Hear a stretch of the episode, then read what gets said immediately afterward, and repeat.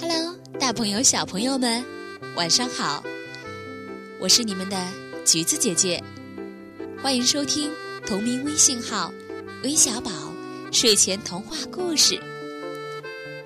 首先呢，我要和李松格小朋友说一句生日快乐，因为啊，今天是他的生日。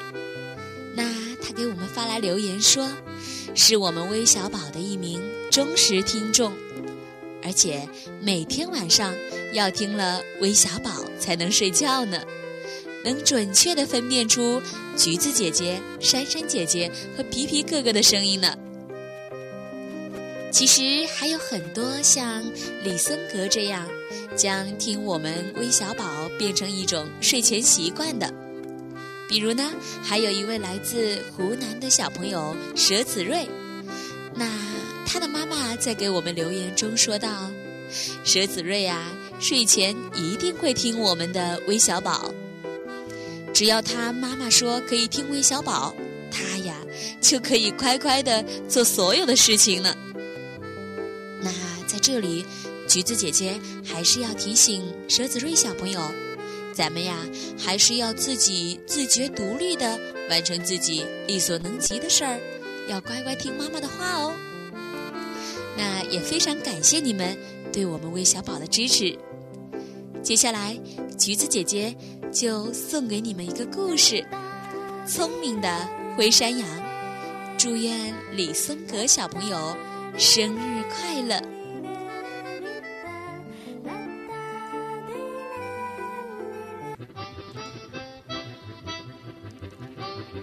在一个茂密的大森林里。靠近悬崖的底部有一个山洞，洞里住着灰山羊一家。羊妈妈毛头，羊爸爸青头，三只小山羊。一只公狼和一只母狼经常在灰山羊家附近转悠，对肥肥的小山羊垂涎三尺。可是。强壮的羊爸爸和羊妈妈形影不离地看着三只小山羊，公狼和母狼一直没找到机会对小山羊下手。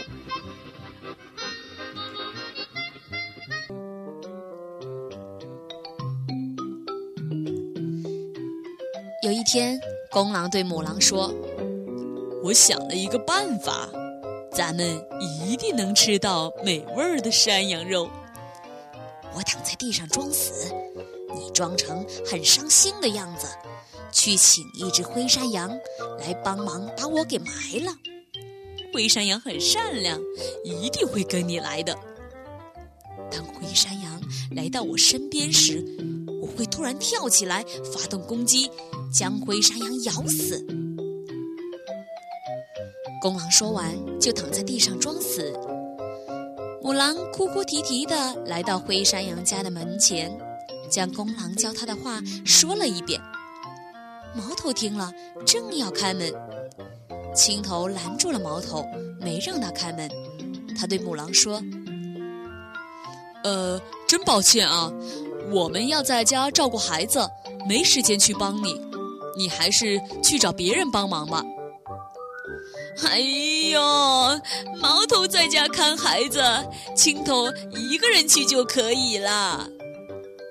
母狼一边哭一边说：“我丈夫死了，我一个人能把你怎么样呢？”毛头觉得他太可怜了，于是他就让青头跟母狼去帮忙。聪明的青头。担心母狼在背后发动突然袭击，说：“你在前面带路吧。”青头跟着母狼朝公狼装死的地方走去。公狼远远地听见他们的脚步声，忍不住抬起头来，朝他们来的方向看了看。青头眼睛很尖，一眼就看见那只装死的公狼，抬了一下头。马上转身跑回了自己的家。母狼来到公狼身边，气呼呼地质问道：“你为什么把头抬起来？”公狼安慰母狼道：“哎，亲爱的，我们再想别的办法吧。”第二天，母狼又来到了灰山羊家门前，假惺惺地说：“哎，呃，俗话说，远亲不如近邻。我们是邻居，我家就住在不远处的山洞里。我想请你们到我家来做客。”青头心想：“狡猾的母狼又来骗我们，哼，我也来骗骗他。”于是他对母狼说。谢谢你，我一定会去的。我还要带我的朋友们一起去呢。母狼听了，感到有些害怕。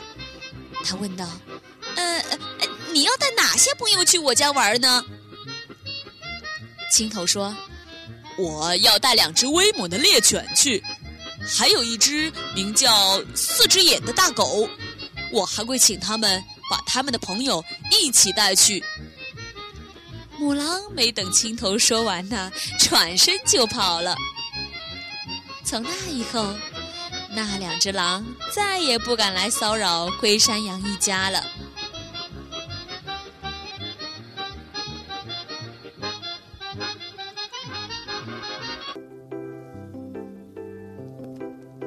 好了，故事听完了。那么，在这个故事啊，告诉我们，在。弱肉强食、适者生存的环境中，没有生存的智慧是很难生存下去的。